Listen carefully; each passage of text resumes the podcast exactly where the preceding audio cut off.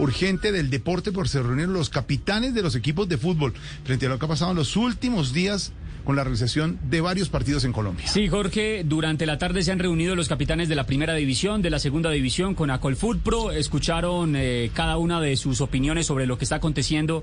eh, con el país, con las manifestaciones, la alteración del orden público y en cuestión de minutos eh, la agremiación estará emitiendo un comunicado, pero nosotros ya lo tenemos. Lo hemos leído y el tercer punto, Jorge Oyentes, es bastante contundente. Dice textualmente, solicitamos a la Federación Colombiana de Fútbol, a la DIMAYOR y a los clubes profesionales que hasta tanto no se resuelva la actual situación de orden público que afecta a todo el país y pone en riesgo nuestra integridad, no se programen los partidos de las competencias en los torneos